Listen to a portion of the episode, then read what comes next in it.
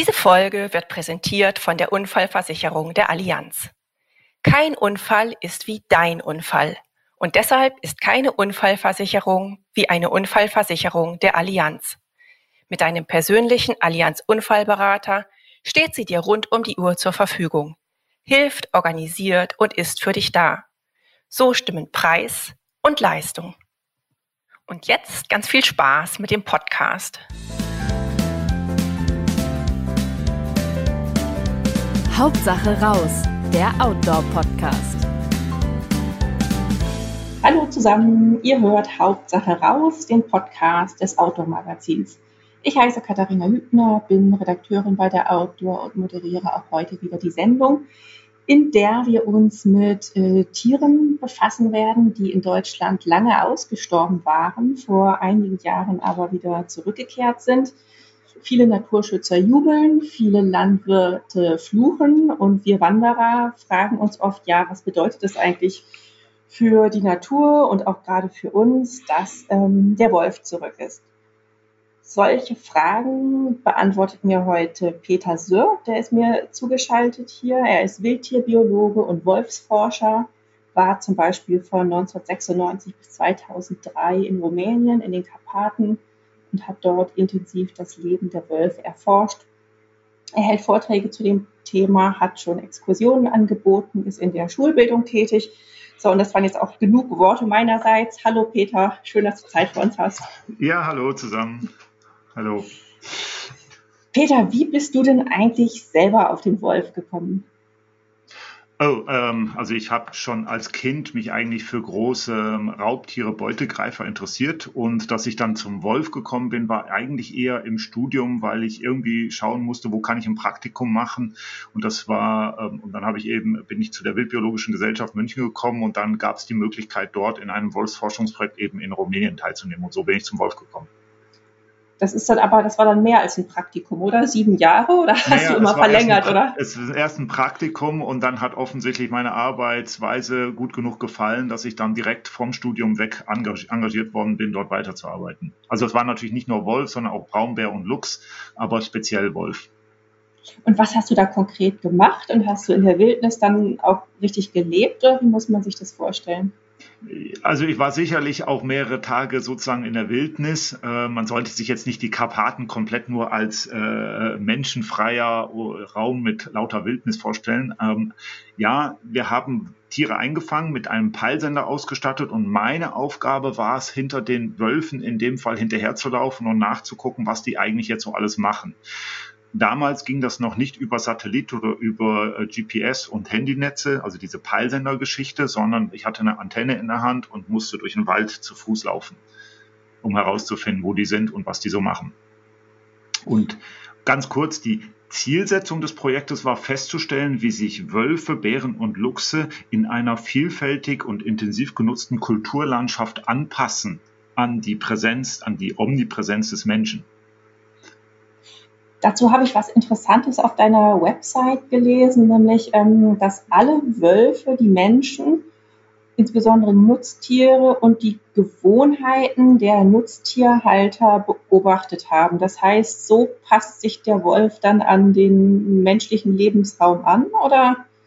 Naja, alle Wildtiere passen sich grundsätzlich immer an die Gegebenheiten in einem Lebensraum an. Und dazu zählt natürlich auch der Mensch. Es ist ja eben ein, äh, der Mensch äh, ver verändert schnell und viel im Lebensraum und ist ständig überall vorhanden. Ähm, und aus der Sicht des Wolfes ist der Mensch ja ähm, schwierig einzuschätzen. Mhm. ein, ein gefährlicher Jäger ähm, aus der Sicht der Wölfe. Und äh, da müssen halt eben alle Wildtiere und so machen die Wölfe das aber sehr bewusst zu lernen, was macht der Mensch, wo ist er wann, wie unterwegs, wie äh, kann ich in dem Lebensraum, den Lebensraum teilen, eben auch mit den Menschen. Und äh, genau das kann man fast sagen, erforschen Wölfe regelrecht. Ich habe da vor Jahren mal einen Artikel gelesen, in der Zeit war das, glaube ich, das ähm, Setting war irgendwo in den USA, wo auch ein eigentlich sehr begeisterter Wolfsforscher, jetzt habe ich blöderweise den Namen nicht mehr parat, mit seiner Frau da irgendwie in eine relativ wilde Gegend gezogen ist, auch mit der, mit der Zielsetzung, Wölfe zu erforschen, hat er auch gemacht, war Anfang auch ganz angetan und hat dann aber festgestellt, dass die Wölfe ihn irgendwann auch mehr und mehr quasi als Beute wahrgenommen haben. Und woran hat er das festgestellt, dass die ihn als Beute äh, festgestellt die haben? Die sind wohl immer näher gekommen und ähm, ja, sehr, er und seine Frau fühlten sich bedroht und haben sich irgendwann ins Haus verschanzt und sind da irgendwann auch weggezogen. Also die Quintessenz war dieser, dieses Artikels, naja, Wölfe checken irgendwann, dass wir Menschen, wenn wir nicht gerade mit dem Gewehr unterwegs sind, ihnen nichts können. Das ist jetzt natürlich nur, also ich, ich gebe es nur so wie, das hat, das hat mich irgendwie sehr beeindruckt. Ich weiß nicht, was davon zu halten ist, aber du guckst nichts. skeptisch, äh, nichts, okay, das ist gut. Also zumindest von der Interpretation, äh, was da war, nichts. Mhm. Das heißt, äh, was, was sagst denn du, also wie, ja, was, was bedeutet es aus deiner Sicht für uns Menschen, auch gerade hier in Deutschland, dass Wölfe zurück sind? Oh, das ist, äh, wie viel Zeit haben wir? okay. Du, Open End eigentlich. Ich weiß nur nicht, ob irgendwann nach drei Stunden die Leute okay. dann doch das ist, äh, das ist, äh, ja, das ist eine, also ich nenne jetzt einfach mal die verschiedenen Bereiche, wo wir jetzt vorstoßen würden. Mhm. Ähm, dann auf der einen Seite ist es natürlich, wir werden lernen müssen, so wie das in anderen Ländern auch in Europa normal ist, eben mit dem Wolf den Lebensraum zu teilen. So wie wir das mit anderen Wildtierarten auch gewöhnt sind, mit Wildschwein, Hirsch und Reh und Gämsen und und Hasen und Füchsen. Äh, so werden wir das auch mit dem Wolf lernen müssen. Und das ist aber in anderen Ländern, ich nehme jetzt Rumänien, Rumänien ist deswegen mhm. interessant, weil in Rumänien die stärkste Wolfspopulation in Europa, in der, in der EU vorhanden ist. Ähm, und dort ist es vollkommen normal, dass ich durch den Wald gehe und dass ich halt dann natürlich automatisch immer auch im Wolfsrevier unterwegs bin. Das interessiert die Wölfe auch überhaupt nicht. Mhm. Ähm, das ist das eine. Das heißt, wir müssen uns in Deutschland erstmal dran gewöhnen, im Kopf, okay, wenn ich draußen bin, werde ich halt dann, wenn da ein Wolfsrudel ist, eben auch im Revier eines Wolfsrudels unterwegs sein oder beziehungsweise in so einem Revier leben. Mhm. Äh, in einem Wolfsrevier, auch wenn ich im Dorf bin, weil Dörfer werden ja nicht ausgeschlossen, sondern integriert von Wölfen. Wenn man sich vorstellt, dass so ein Wolfsrudel eine Fläche als, als Revier im Durchschnitt von etwa 200 Quadratkilometer hat, Fläche, dann weiß man automatisch, wenn man sich das mal auf einer Karte einzieht, und da sind immer irgendwelche Siedlungen, äh, Stadtrandbereiche oder sonst irgendwas automatisch auch mit innerhalb von so einer Fläche. Da kommen die ja gar nicht drum herum. Ist mhm. denen aber auch egal. Ist ja gar nicht so unpraktisch, dass Menschen da sind. Hm, das zweite ist natürlich die Weidetierhaltung. Hast du ja vorhin kurz angesprochen. Ähm, für die Weidetierhalter ist natürlich die Anwesenheit von allen größeren oder auch teilweise kleineren Beutegreifern schwierig, weil natürlich jetzt beim Beispiel Wolf, der natürlich versuchen, der unterscheidet ja nicht zwischen Reh und Hirsch als Wildtier und äh, Schaf und Ziege oder Rinderkälber oder was auch immer da ist, äh, das differenziert er ja nicht. Das ist für den ein Beutetier und wenn er da rangehen kann, wird er das tun. Mhm. Ähm, und äh, das ist natürlich eine neue Herausforderung für die Weidetierhalter in Deutschland, dass sie jetzt eben lernen müssen, komplett neue Konzepte lernen müssen, ähm, wie man zukünftig die Weidetiere so halten und schützen kann. Und es geht eben nicht einfach nur mit einer einzelnen Maßnahme, sondern es ist ein System, das angepasst werden muss, ähm, dass halt Wölfe dann nicht ständig an die Weidetiere rangehen. Dann haben wir den nächsten Punkt, das ist äh, die ökologische Bedeutung oder der Einfluss auf das ökologische System von so einem großen Beutetier, Greifer wie dem Wolf. Ne, der hat natürlich Einfluss auf all die Wildtiere, die er jagt, aber gleichzeitig auf, wenn da ein Kadaver, also ein totes, gerissenes Tier rumliegt, ist das wiederum eine Nahrungsquelle für ganz viele andere Wildtierarten. Äh, vom Fuchs, Marder über Insekten äh, bis hin zu Mikroorganismen. Ähm, und das wiederum hilft natürlich, äh, diesen, diesen Nährstoffkreislauf und den ökologischen Kreislauf, der ganz normal ist, in einen besseren Zustand zu bringen. Das heißt nicht, dass jetzt der Wolf dafür sorgt, dass wir in einem vernünftigen, normalen, stabilen ökologischen System nachher leben, weil dafür fuschen wir Menschen ja viel zu sehr da drin.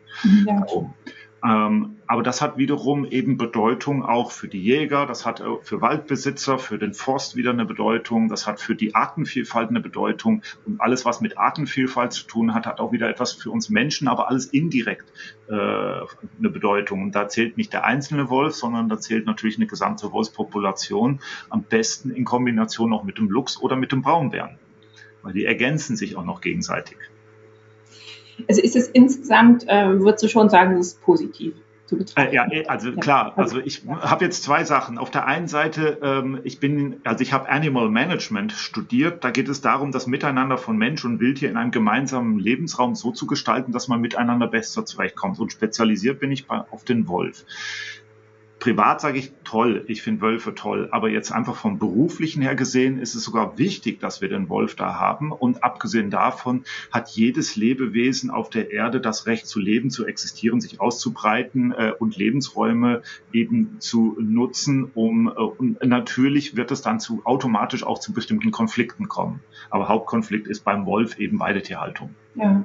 Da sagtest du eben auch, da müssen äh, das, das System müsste sich da entwickeln. Das heißt, man braucht, was braucht man, was brauchen Landwirte? Ähm, Elektrozäune, ja, also äh, Tiere zum Schutz oder Elektrozäune haben viele Weidetierhalter sowieso, aber Elektrozaun ist nicht das System, das ist ein Element aus einem System, mhm. ähm, sondern ich muss mir auch überlegen, wie halte ich denn die Weidetiere? Kann ich denn die verschiedenen Maßnahmen zum Schutz der Weidetiere in meinem System überhaupt vernünftig umsetzen. Also es ist, äh, sind viele verschiedene Maßnahmen. Da müssen wir uns jetzt nicht weiter darüber unterhalten, weil das geht sehr in die Tiefe und ist sehr kompliziert. Und da sind wir auch noch am Forschen und am entwickeln, was man da machen kann, alte Technik mit neuer Technik, mit komplett neuen Ideen zu verknüpfen. Aber am Ende ist es erstmal das Weidetier-Management-System, das entsprechend jetzt angepasst werden muss. Mhm.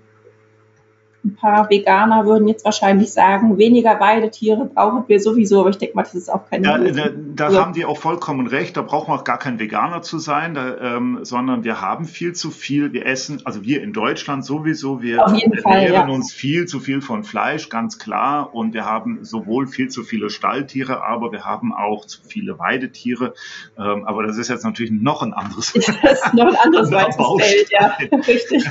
Das ist ähm, schon richtig. Hat jetzt nichts mit dem Wolf zu zu tun. Ja, das stimmt. Nee, ähm, aber kommen wir zu den Wölfen zurück. Ähm, wie viele Wölfe haben wir denn jetzt in Deutschland? Also sind die Zahlen 128 Rudel, 35 Paare, 10 territoriale Einzeltiere so korrekt? Das weiß ich nicht, wie es im Moment ist. Es ist ungefähr, ungefähr, ich würde einfach sagen, zwischen 130 und 150 Wolfsrudel plus einzelnen Paaren äh, und einzelnen territorialen Wölfen und einzelnen Wölfen, die irgendwo am Herumwandern sind. Mhm. Und dann natürlich noch die Jungwölfe, die noch nicht mitgezählt werden, ähm, also die Welpen zum Beispiel. Ähm, und von daher, wenn man das jetzt mal alles zusammennimmt, haben wir schon ein paar hundert Wölfe in Deutschland innerhalb von 20 Jahren. Vor 20 Jahren gab es das erste Rudel. Ähm, und ganz wichtig ist, dass aus wölfischer Sicht ähm, Deutschland, aber eben auch Österreich und auch andere Länder so eine Art, dort sind ja die Wölfe ausgerottet worden sind, heutzutage so eine Art Wolfsvakuumland sind. Das heißt, die, äh, der Entwicklungsprozess, da Wölfe sehr schnell sich anpassen können ähm, und mit vielen Situationen gut zurechtkommen, ähm, das heißt, die, die, äh, die, die Rate, wie schnell sich die Population erhöht, ist sehr hoch. Wir sprechen hier mhm. von ungefähr 30 Prozent Zuwachs pro Jahr ob das jetzt nun 25 oder 35 oder was auch immer, ist mir eigentlich egal. Aber es gibt viele Lebensräume in Deutschland, die für Wölfe sehr gut sind. Also aus wölfischer Sicht. Noch, noch konzentriert sich da ja viel auf ähm, Sachsen-Anhalt, Sachsen-Brandenburg, auch Niedersachsen. Siehst du das kommen, dass jetzt demnächst auch in Bayern, Baden-Württemberg einfach die, die Zahl der Wölfe stark steigen wird? Äh, also in den nächsten Jahren auf jeden Fall, natürlich, ja. klar. Also momentan in Bayern gibt es jetzt die ersten Wolfsrudel, in Baden-Württemberg noch nicht, ähm, in Hessen weiß ich es gerade nicht, aber man muss sich das ja noch ein bisschen ähm, genauer angucken. Wir haben also auf der einen Seite in Nord- und Ostdeutschland im Verbund mit den westpolnischen Wölfen also eine Flachlandpopulation an Wölfen und wir haben die Wolfspopulation in den Alpen. Äh, die von Italien sich weiterentwickelt hat in die französisch-italienischen Alpen, in die Schweiz, äh, tendenziell nach Österreich reindringt. Und wir haben die Wölfe, die dann von Slowenien, Kroatien, Slowenien hochkommen. Das ist noch nicht viel. Das, wir haben also drei verschiedene Populationsquellen und wir sitzen in Süddeutschland praktisch genau dazwischen, wie in einem Sandwich. Mhm. Und äh, die, die Lebensräume, also ob ich nun den Schwarzwald nehme, den Spessart nehme, den Odenwald nehme, den Bayerischen Wald nehme oder all die, die, die ganzen, die ganze Alpenregion, ähm, also Bayerische Alpenregion, wenn ich mir das alles anschaue, das sind alles sehr gut bis sehr gut geeignete Lebensräume für Wölfe. Die werden alle in den nächsten Jahren oder Jahrzehnten äh, von Wölfen wieder besiedelt werden. Der einzige, das einzige, woran das eventuell scheitern könnte, ist, wenn wir Menschen wieder umschalten, nee, die brauchen wir nicht und wir wollen die alle abschießen. Ansonsten, und das, da sehe ich aber keinen politischen Konsens und keine politische ähm, Richtung in dahingehend.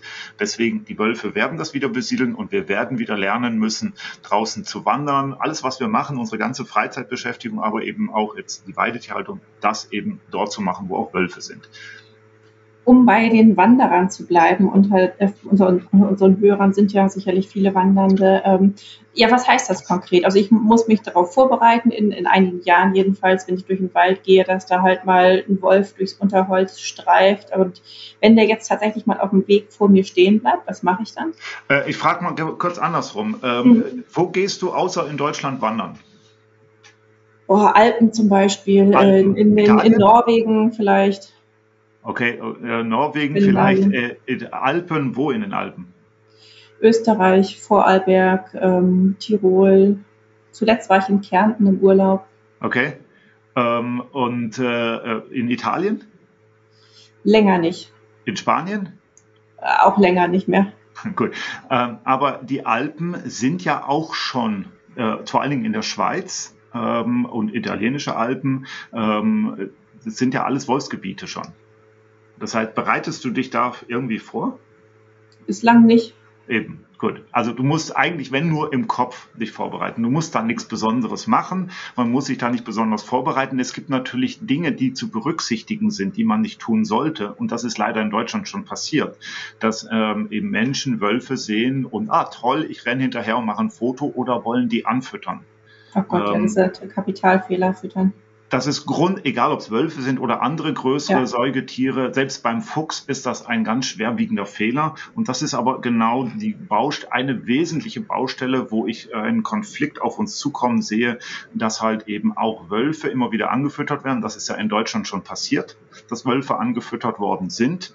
Ähm, und äh, ich kenne das auch von vielen anderen Wildtierarten. Ähm, und da muss man darauf einwirken, dass man eben darauf achtet, dass so etwas nicht passiert.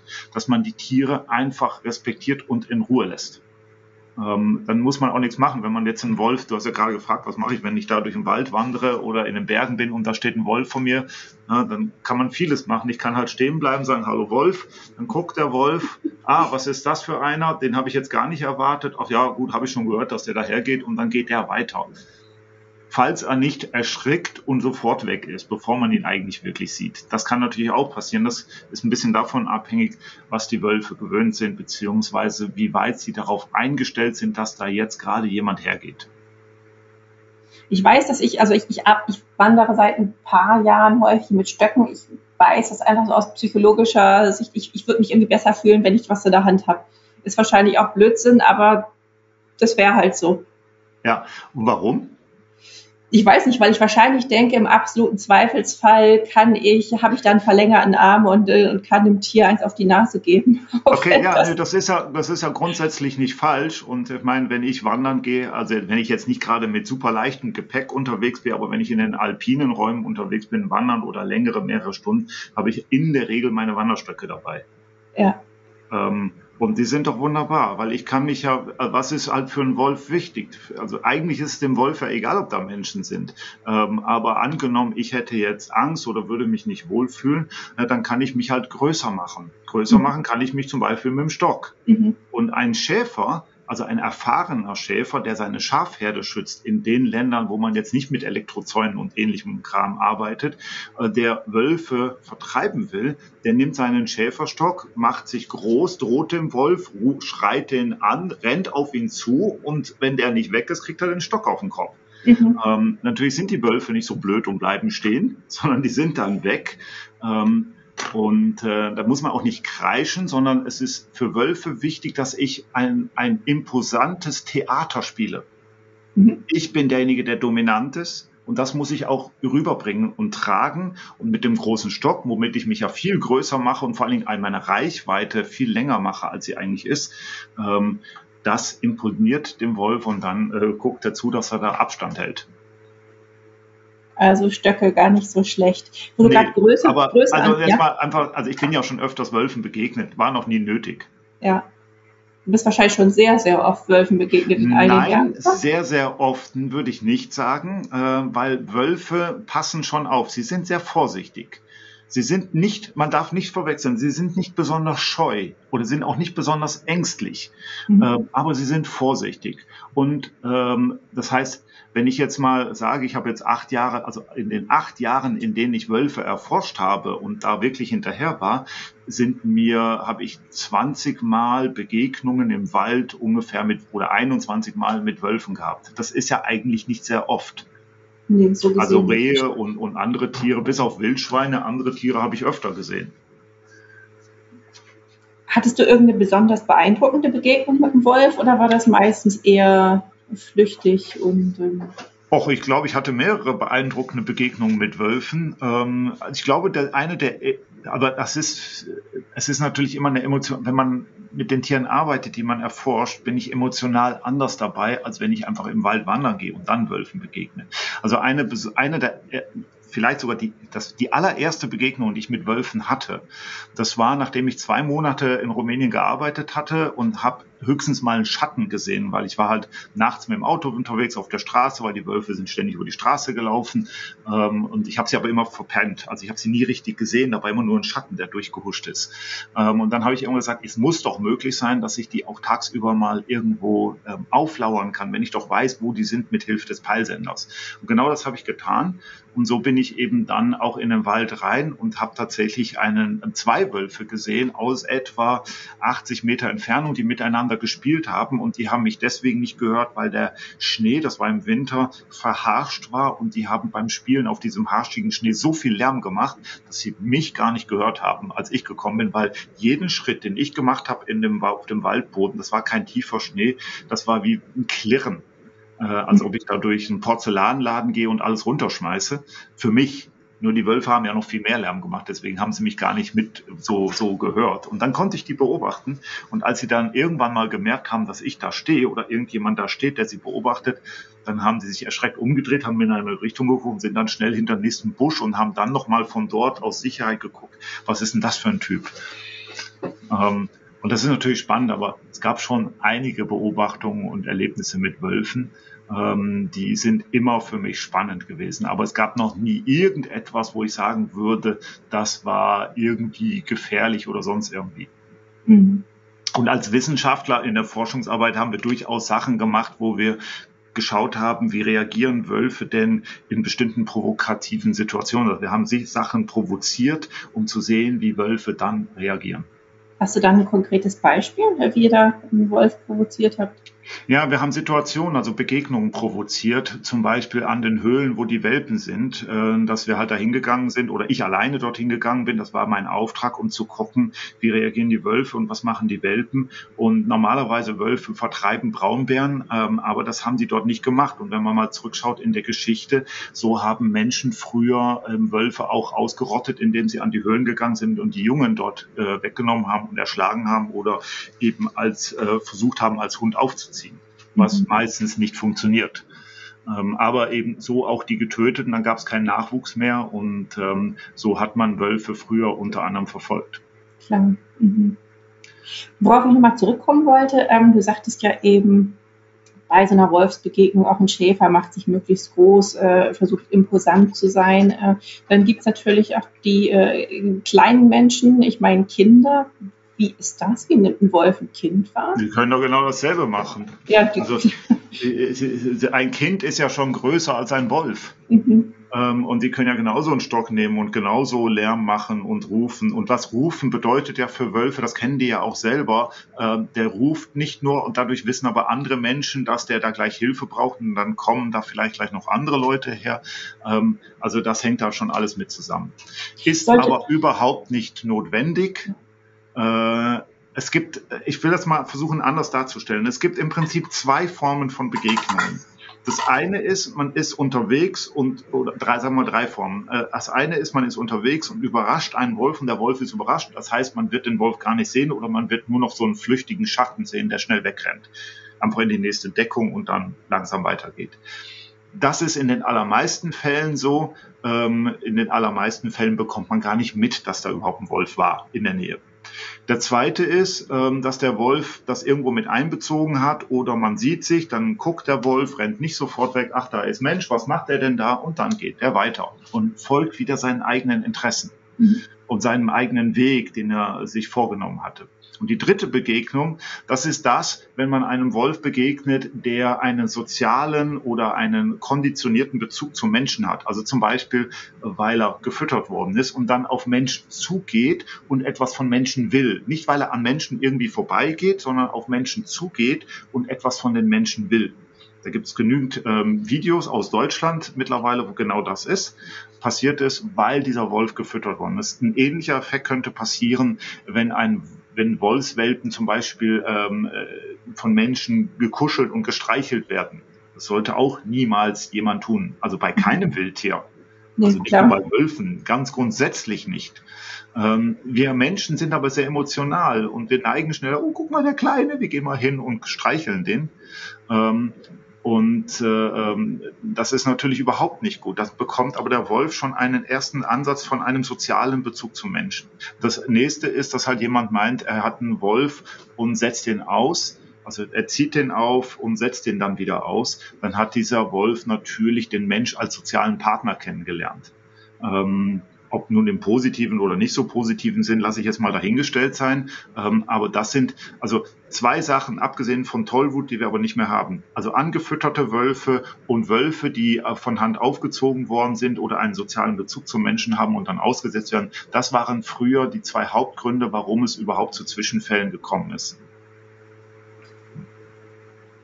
Was heißt früher und was heißt Zwischenfälle? Ja, ähm, dass es Verletzungen oder Angriffe gegeben hat. Früher heißt vor 60, 100 Jahren oder noch länger zurück.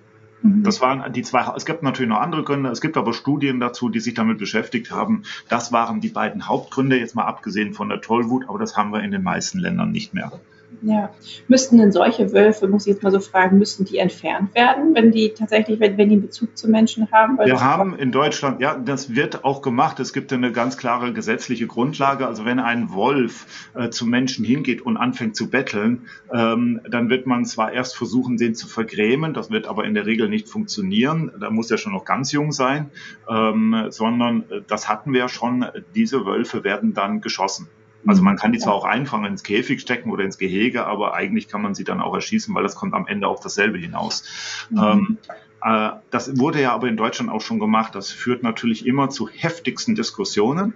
Ähm, aber die rechtliche Grundlage ist, dass halt eben ein Wolf, der auf Menschen zugeht, und etwas möchte, also sich in einer bestimmten Art und Weise verhält, wo man nicht mehr einschätzen kann, wie entwickelt sich das weiter kann das eskalieren. Das heißt, wir hatten solche Wölfe schon, die haben keinem was getan, sind aber direkt auf Menschen zugegangen ähm, und dann eskaliert das vielleicht deswegen, weil der Mensch falsch reagiert. Mhm. Weil er Angst hat, weil er den versucht wegzuschieben, zu treten oder sonst irgendwas. Und der Wolf, hä, was ist denn jetzt los? Und die anderen haben mir doch immer was zu fressen gegeben. Und dann kann das eskalieren und sich weiterentwickeln. Ähm, und da können ja ganz viele komische Situationen entstehen. Also solche Wölfe, die sich so anfangen zu verhalten, die werden dann beobachtet und dann am Ende, wenn das nicht anders wird oder wenn man weiß, warum das so ist, werden die dann entnommen und geschossen, in der Regel dann geschossen werden.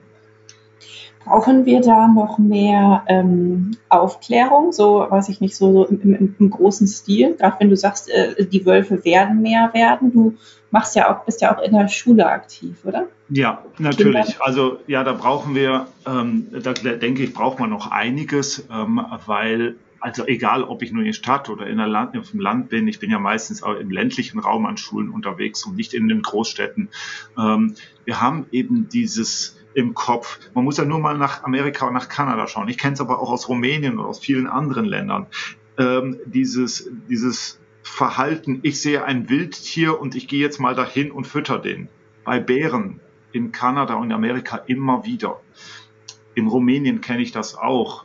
Ähm, in vielen anderen Ländern, auch beim Braunbär das gibt es aber auch bei anderen Tieren. Dann gibt es eben auch noch diese ähm, verfehlte touristische Entwicklung, ähm, wo halt äh, Leute massenhaft Tiere beobachten wollen. Jemand, der, ähm, also zum Beispiel, ich biete ja auch Touren an, mit mir wandern zu gehen. Äh, da sage ich aber, bei, bei mir wird kein Tier äh, herangeführt oder angefüttert oder sonst in irgendeiner Form künstlich äh, dazu geführt, dass man es beobachten kann. Entweder wir wandern und man begegnet einem Wildtier oder eben auch nicht. Dafür finden wir halt Spuren, die ich dann erklären kann. Ähm, und es entscheiden die Wildtiere selber, ob sie von uns gesehen werden wollen oder eben nicht. Und da gibt es aber eben andere Richtungen, die, in andere, äh, die das anders machen. Und ähm, und wir Menschen neigen immer wieder zu. Also ich habe auch genügend Videos, da kommt ein Wildschwein. Es ist ganz ähnlich. Wildschwein kommt, erstmal haben alle Angst, Wildschwein dreht sich um und geht weiter und alle rennen hinterm Wildschwein hinterher. Als wir den Bären Bruno hatten in Deutschland, war genau dasselbe. Erst Riesengeschrei, dann äh, natürlich irgendwann ein Riesengeschrei, der Bär macht dies und jenes und irgendwelche Leute, das machen ja nicht alle, aber es reicht ja, wenn zehn Prozent oder so der Bevölkerung dann hinter dem Bären herläuft, um Fotos zu machen, die sie dann an die Presse verkaufen können. Mhm. Ähm, und so ticken wir Menschen. Das ist dieses Verhalten von Menschen, das am Ende wieder zu Konflikten führt. Und zahlen tut die Zeche dann das Wildtier. Mhm. Am Ende, weil es dann nämlich erschossen wird da bräuchte man mehr Aufklärung und Bildung auf jeden Fall. Ja, da ähm, muss mehr gemacht werden. Und jetzt für, für im Outdoor-Bereich, wenn ich wandern bin, da geht es halt eben auch darum, wenn ich draußen am Wandern bin, äh, dass man halt dafür sorgt, gerade an den Rastplätzen, dass dort keinerlei Lebensmittelreste zurückbleiben, weil das lockt Tiere an an diese Rastplätze, dass man dort auch, wenn jetzt mal was runterfällt, dass man es nicht liegen lässt. Weil wenn ich an den Schulen bin, Waldkindergarten, ähm, es ist ja kein Problem, wenn ich einen Apfel esse und die Apfelkitsche in den Wald schmeiße. Die wird da ja bio, wird ökologisch verwertet, freuen sich einige drüber. Aber wenn sich das anhäuft an einem bestimmten Punkt, dann lockt das dort Wildtiere konzentrierter an, unter anderem auch eventuell den Wolf. Mhm. Ähm, und äh, deswegen muss man hier schon überlegen, was mache ich da eigentlich? Deswegen heißt es ja auch immer, das ist ja ein ganz altes Sprichwort, wenn ich draußen bin, als Wanderer, als Tracker, wie auch immer, ich versuche so wenig Spuren von mir selbst dort zu lassen, wie es überhaupt nur geht. Vielleicht im Idealfall nur meine Fußspur. Fußspur ja, ja. ja. Ganz wichtig, das muss man sich wirklich verinnerlichen und beherzigen. Ja. Ähm, das betrifft eben auch Lebensmittel, äh, die halt vielleicht verdorben sind. Und wenn man was hat, dann sollte man das dann vergraben oder verbrennen. Das fängt ja auch schon im kleinen Stil an. Also ich kann mich erinnern, bei einer Wanderung vor Jahren mal, ähm, es, man saß dann auf dem, auf dem, am, am, Gipfelkreuz, hat seine Brotzeit gehalten und da kamen die ganzen, ich glaube, Dohlen waren das, also Vögel ja. angeflattert. Alle Leute fangen an, begeistert von ihrer Stulle was abzurupfen und denen hinzuschmeißen. Ich dachte mir, um Gottes, also ich, ich mache sowas grundsätzlich. Ich dachte mir so, das, also ich kann hier nicht mal in Ruhe sitzen und meine Brotzeit essen, weil hier über diese blöden Vögel rumschwirren, die ja, natürlich, natürlich, nichts dafür können, weil die haben das Nein. einmal so gelernt, die sind so konditioniert. Das ist, äh, genau, ja, und deswegen, deswegen sagen, das ist genau der Punkt. Bei Dohlen sagen wir, haha, lustig äh, ja. weil die sind ja clever. Nur wenn man sich das mal mit anderen Vögeln, mit Möwen anschaut, die holen einem das, äh, das Sandwich aus dem, wenn man gerade reinbeißen will, aus der Hand. Mhm. Ähm, und äh, ich kenne das auch mit Füchsen, die dann nachts äh, in den Schlafsack halb reinkriechen und gucken, ob da irgendwo was ist. Und da gibt es dann durchaus auch Bissverletzungen, weil sich bei einem der erste schreckt, dann erschreckt sich der andere auch und dann ähm, äh, ein, ein, ein Wildtier, eben wenn es sich erschrickt, rennt weg oder wenn es zu eng ist, äh, kann er natürlich auch mal zuschnappen. Beim Fuchs ist das jetzt nicht so gefährlich. Ähm, aber wenn man einen Bären hat, ähm, der sich dann erschrickt und dann halt einfach mal zuhaut, aus der Schrecksekunde, ohne dass er eigentlich was Böses wollte. Ähm, meine, er hat ja nicht im Hinterkopf, haha, Menschen haben so eine dünne Haut, da ziehe ich mal mit den Krallen rüber und hatte da gar keine Haut mehr. Ähm, das macht er ja nicht so absichtlich, sondern es ist dann eine Spontanreaktion. Aber verantwortlich für solche Sachen und dass solche Eskalationen sind fast immer wir Menschen. Bis auf ein paar ganz wenige Ausnahmen. Ich würde trotzdem noch mal fragen wollen, also auch, ähm, ja, also ohne jenseits von Anfüttern hinterherrennen. Jetzt, wenn ich aber trotzdem weiß, in einem Gebiet gibt es Wölfe und ich denke mir, Mensch, ich würde wirklich gerne mal einen sehen. Ähm, gibt es da eine Strategie, wie man am besten vorgeht oder nee, ne? Nein, voll, gar nicht. Null Strategie, äh, weil entweder ich gehe wandern und habe Glück, dass ich einen sehe, aber auf keinen Fall, egal ob das Wolf oder Luchs oder was anderes ist, versuchen ähm, irgendwie ranzugehen, um zwanghaft einen Wolf sehen zu können. Wer einen Wolf sehen will, geht in den Zoo oder in den Tierpark. Ähm, und äh, aber wie gesagt, es gibt eben in wir, wir haben dieses Whale Watching, wir haben Bird Watching, wir haben alle möglichen Sachen so von von ähm, sexy Species, von so ganz besonderen Tieren, die wir dann touristisch vermarktet werden, um sie sehen, beobachten zu können, mit ihnen tauchen zu können und keine Ahnung was, Gorillas in Afrika und genau dasselbe Bären in Finnland, in Rumänien und so weiter, in Polen, wo man hingehen kann auf irgendwelche Hochstände, wo Bären angefüttert werden, damit sie sehen kann. Und ähnliches gibt es manchmal auch bei Wölfen. Das ist viel schwieriger zu erreichen. Ähm, aber das sehe ich alles sehr kritisch, weil das immer ausartet. Mhm. als Beispiel beim Bären, da habe ich dann nicht einen Bären in dem Gebiet, sondern ich habe 15 Bären in dem Gebiet, was völlig überhaupt nicht typisch ist. Mhm. Und die werden ja dann zu touristischen Zwecken, damit man die, die nächste Gruppe das auch sehen kann, dafür wird ja bezahlt, wird das, rate das immer so aus, dann füttert man die dort die ganze, das ganze Jahr über an. Das heißt, es konzentriert sich dort und ich habe dort eine komplett unnormale Situation. Also eigentlich sehe ich dann Bären, die fett gefüttert sind wie Schweine, wie Mastschweine. Und dann auch noch mit dem falschen Zeug. Mhm. Ähm, und äh, das führt am Ende zu Konflikten und zu Problemen. Ähm, einfach nur aus, weil dieser Wunsch in uns Menschen äh, existiert, ich möchte das Tier in freier Wildbahn sehen können. Ein Wolf kann man eben, also zumindest in Europa ist es, wo halt überall die Wölfe in den Wäldern sind. Ja, da habe ich halt Glück, wenn ich einen Wolf sehe, weil er halt irgendwo gerade aus dem Wald raus ist. Wenn ich ähm, in, in den arktischen oder in den äh, ähm, äh, Offenlandgebieten auf der Welt bin, wo auch Wölfe sind, da habe ich vielleicht mal Glück, dass ich einen Wolf sehe. Äh, wird mir immer wieder erzählt, diejenigen, die in Kanada irgendwo waren oder in Sibirien oder keine Ahnung wo, ähm, dass sie dort, wo halt wenig Wald ist, dann auch tatsächlich mal Wölfe mit dem Fernglas sehen können. Mhm. mhm. Wo äh, führen denn deine Expeditionen oder Exkursionen, vielmehr der Expedition ist das falsche Wort, aber du sagtest ja eben auch, man kann mit dir zusammen wandern gehen. Ja, ich mache zwei verschiedene Sachen. Das eine sind tatsächlich so Art, ähm, ich nenne das jetzt mal so touristische, aber Bildungswanderungen mit mir. Ähm, das mache ich in Rumänien. Weil. Rumänien bietet mir die größte Vielfalt in Europa. Ich kenne Rumänien relativ gut, also vor allen Dingen, ich bin dann in meinem ehemaligen Forschungsgebiet unterwegs. Ähm, und dort kann ich natürlich, äh, das ist äh, ganz anders, wenn ich dort im Wald, der Wald ist anders, aber vor allen Dingen finde ich viel mehr Wildtierspuren. Also von allen möglichen Wildtierarten, also jetzt nicht nur vom Wolf, Wolfspuren oder Hinweise zum Wolf oder zum Luchs zu finden, da muss man sich schon ein bisschen anstrengen und ein bisschen Glück haben. Ähm, aber man findet Hinweise und Spuren und die kann man dann erklären und ich erzähle dort auch, wie das miteinander dort funktioniert und dann hat man eine Woche lang Zeit, auch darüber nachzudenken, was würde das denn bei uns oder was bedeutet das bei uns in Deutschland, in Österreich, in der Schweiz und in anderen Ländern? Wie können wir dort lernen, ähm, unter unseren Umständen eben mit Tierarten wie dem Wolf zurechtzukommen. Rumänien bietet mir den Vorteil, dass ich die größte Wolf, die größte Bären und die größte Luchspopulation habe und wahrscheinlich auch noch die meisten Weidetiere und das Ganze in einem touristischen Gebiet bin, wo halt eben alle möglichen Infrastrukturen auch vorhanden sind. Und das, diese Kombination macht es für mich in meinem beruflichen Umfeld besonders spannend. Ähm, weil ja das Animal Management, wie funktioniert das miteinander, ich dort beobachten kann. Das kann ich nicht dort beobachten, wo keine Menschen sind. Klar, ja. Und dann sagtest du, du machst zwei Dinge. Das andere wäre. Das andere, genau, das andere sind Expeditionen, die ich mache. Ähm, das sind in der Regel lang, Langstreckenwanderungen. Ich habe angefangen damit 2005 nach der Forschungsarbeit in Rumänien habe ich eben angefangen, da bin ich von Rumänien nach Deutschland gewandert. Das war, war ich vier, vier Monate am Stück unterwegs, über 2000 Kilometer und bin praktisch von meinem, von dem Kern meines Forschungsgebiets bis in, nach Sachsen gewandert, dorthin, wo die ersten Wölfe nach Deutschland gekommen sind ähm, und habe sozusagen das symbolisch miteinander verbunden. Mich interessiert aber auf der Wanderung, wie sind denn die unterschiedlichen Lebensräume gestrickt? Ähm, wie haben sich in den verschiedenen äh, Mentalitäten, in den verschiedenen Kulturen die ich unterwegs finde, in den unterschiedlichen Habitaten, also Lebensräumen. Wie funktioniert das miteinander oder eben auch nicht?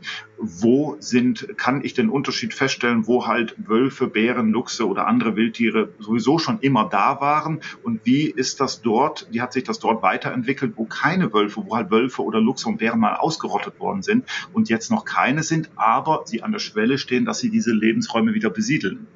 In der Zukunft. Äh, wie funktioniert das und was erlebe ich dort? Und das also Mentalitäten der Menschen, Kultur, weil das hat viel damit zu tun, ähm, aber eben auch, welche Barrieren gibt es für die Wildtiere? Also aus diesem Wechsel der Perspektiven des Wildtiers und des Menschen, das ist das, was mich auf den Expeditionen interessiert. Weil das kann ich nicht in einem Buch lesen. Da kann ich auch nicht einfach nur mal zu irgendeinem Forschungsprojekt reisen und dann mit den Leuten dort vor Ort ein bisschen die, die alles zeigen, sondern das muss ich ja persönlich selbst erleben. Und das ist meine persönliche Form der Fortbildung.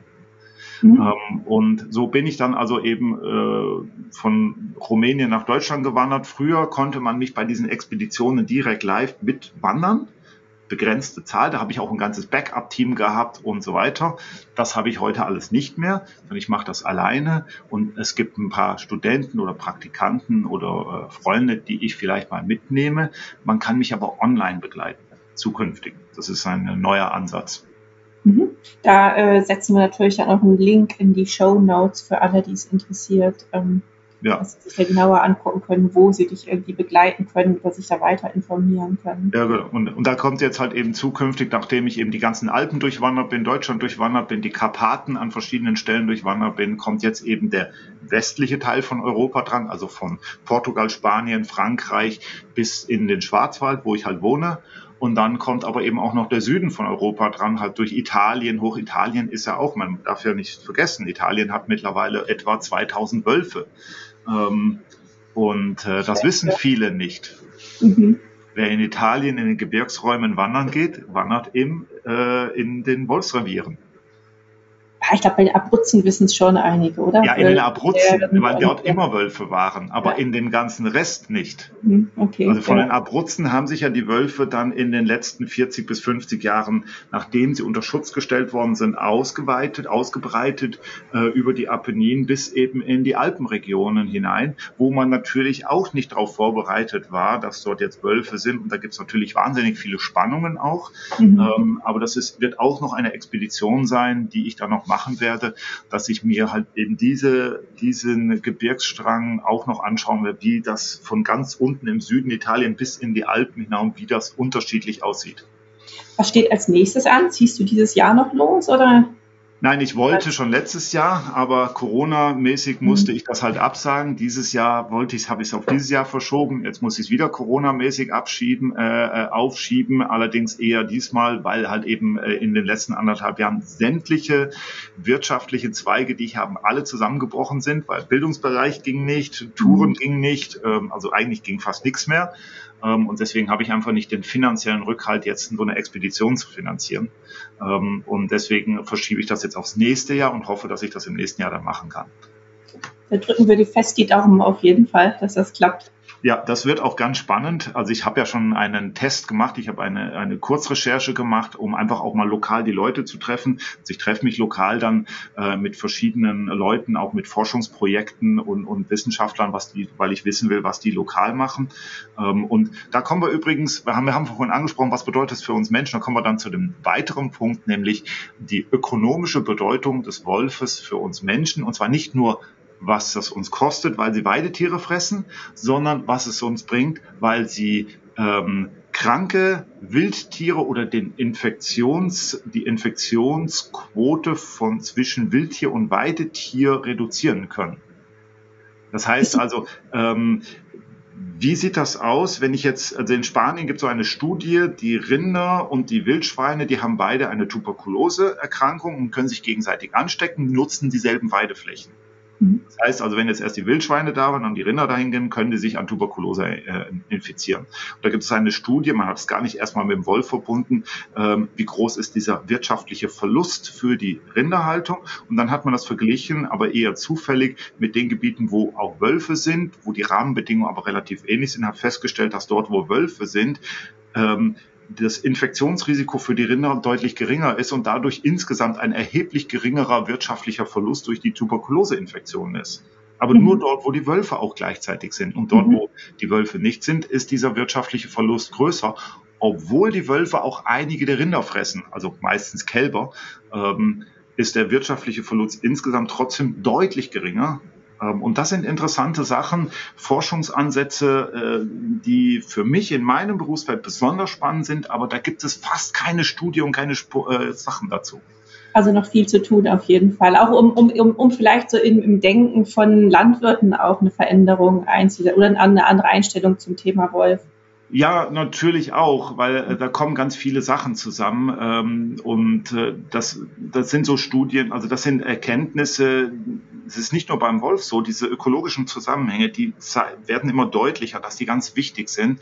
Die sind natürlich wahnsinnig schwierig zu erforschen, weil das sehr komplexe Zusammenhänge sind, aber wir diskutieren ja momentan auch Klimawandel, was bedeutet es mit dem Wald und so weiter und was hat das natürlich wieder für, fürs Wandern und auch für, für die Outdoor-Aktivitäten zu tun und wie hat das wie hängt das alles miteinander zusammen? Und es ist ja so, dass wenn ich draußen unterwegs bin beim Wandern, ist ja mein Erlebnis, das ich habe, viel größer, wenn ich irgendwo wandern gehe und ich finde Wildtierspuren. Da war eine Bärenspur. Oh, ich habe ja. eine Bärenspur gesehen. Das bleibt ja viel länger heften, als wenn ich irgendwo wandern gehe, wo es zwar schön ist, ich aber zum Beispiel die Bärenspur nicht gefunden hätte. Mhm. Mhm. Also das sind jetzt ja auch noch psychologische Effekte, die sich jetzt tun, weil dann erhole ich mich besser. Ähm, und da gibt es auch Studien dazu, die haben jetzt aber nichts mit den Wildtieren zu tun, sondern das ist ein bisschen auf einer anderen Ebene. Ähm, also der Erlebnisfaktor im, im, beim Wandern, der ist ja ganz wichtig und die meisten, die wandern, die gucken ab und zu eben, äh, sehen schon mal, ah, da ist ja tatsächlich ein Tier über den Weg gelaufen. Also die meisten Normalwanderer sehen das gar nicht. Aber das können Sie dann aber auch auf Exkursionen lernen, zum Beispiel. Ja, das kann man bei mir auf den Exkursionen lernen. Da erzähle ich, da, mit, jeder, mit jeder Spur verbindet sich ja auch eine Geschichte. Ja. Manchmal ist die Geschichte nur, das Tier ist eben von Süden nach Südwesten gewandert. Und man findet nur drei Abdrücke oder so. Aber manchmal sind die Geschichten auch ein bisschen länger. Und man kann mehr daraus lesen. Also egal ob es Reh oder es ist immer spannend. Eichhörnchen mhm. ähm, äh, und, und im Winter findet man natürlich mehr Spuren als im Sommer, ist klar. Aber das mhm. ist wieder der Grund, warum ich in Rumänien bin, weil da habe ich schlammige, oft schlammige, matschige Wege und nicht alles gepflastert und geschottert. Ähm, und da finde ich natürlich dann mehr Spuren das Risiko durch Wölfe für uns Menschen ist einfach äh, extrem gering. Es ist natürlich grundsätzlich nicht null, das ist bei keinem Wildtier so, aber es ist ge extrem gering im Verhältnis zu anderen Alltagsrisiken, die wir ständig auf uns nehmen. Ist es super, super, super, super klein. Und wenn man sich anschaut, ich habe in den letzten 26 Jahren in ganz Europa, in ganz Europa gab es keinen einzigen Zwischenfall. Ähm, aber äh, deswegen sollte man sich da auch nicht allzu viele Sorgen machen. Genau, also wirklich eher ein Grund der Freude, Grund zur Freude, dass der Wolf wieder da ist. Also ich glaube, für die Menschen, die gerne outdoor draußen sind, wo man, ähm, äh, wo man Natur erleben möchte, auf jeden Fall. Ah, einen Punkt haben wir vergessen. Hunde. Hunde. Oh ja, stimmt. Mhm. Okay, fällt mir so gerade ein. Hunde, ja. Also Hunde, also ich habe immer einen Hund gehabt. Ich habe nie Probleme gehabt, aber Hund sollte natürlich nicht irgendwie hinter Wölfen hinterher oder irgendwo ähm, ohne Leine irgendwo in der Botanik herumlaufen. Wenn du dann auf Wölfe trifft, dann kann das unter Umständen für den Wolf, für den Hund nicht so gut ausgehen. Ähm, haben wir in Deutschland eigentlich bisher auch noch nicht ganz, ganz wenige Zwischenfälle gehabt. Meistens waren Jagdhunde, aber auch das sind wenige und das ist auch eine andere Geschichte mit Jagdhunden. Aber jetzt so hier als Wanderer, Tracker, äh, Outdoor-Liebhaber draußen wandern gehen mit Hund machen ja viele gerne. Eben Hund nicht äh, ohne Leine irgendwie ähm, durch die Botanik rennen lassen. Mhm weil Wölfe können durchaus, nicht nur Wölfe übrigens, auch Wildschweine, Hirsche und andere Tiere können durchaus in der Nähe von einem Wanderweg darauf warten, dass der Fußgänger vorbeigeht ähm, und dann hinter einem den Weg kreuzen. Und der Hund kriegt das natürlich unter Umständen mit, wenn er dann halt durch die Gegend läuft. Und wenn er dann in Wölfe reinrennt, dann ist das vielleicht nicht so eine gute Idee. Nee, bestimmt nicht. Ja, gut, dass du es noch angesprochen hast. Wahrscheinlich, also wenn ich einen Hund hätte, wäre ich wahrscheinlich auch, hätte ich noch dran gedacht, so äh, ist es mir tatsächlich entfallen, auch wenn man es häufig liest. Genau. Ähm, ja, Peter, vielen Dank. Es war sehr interessant, was du zum Thema Wölfe zu sagen hattest. Und oh, da gibt's kann man gibt's bestimmt noch ganz, ganz viel mehr. Ich kenne das, wenn ich mich mit Leuten an den Tisch setze, dann sind wir ein paar Stunden dran. Aber das war jetzt mal eine Kurzfassung. Genau, sonst machen wir irgendwann noch mal eine zweite Folge. Okay, auf jeden Fall dir viel Erfolg mit den weiteren Projekten. Und äh, genau, für unsere Hörer, wenn es euch heute gefallen hat, dann abonniert doch gerne den Podcast gleich hier oder auch unsere Newsletter auf www.outdoor-magazin.com. Und ihr findet uns natürlich auch gedruckt am Kiosk oder per Abo in eurem Briefkasten. Ciao und bis zum nächsten Mal. Ciao, Peter. Ja, ciao, ciao. Hauptsache raus, der Outdoor-Podcast.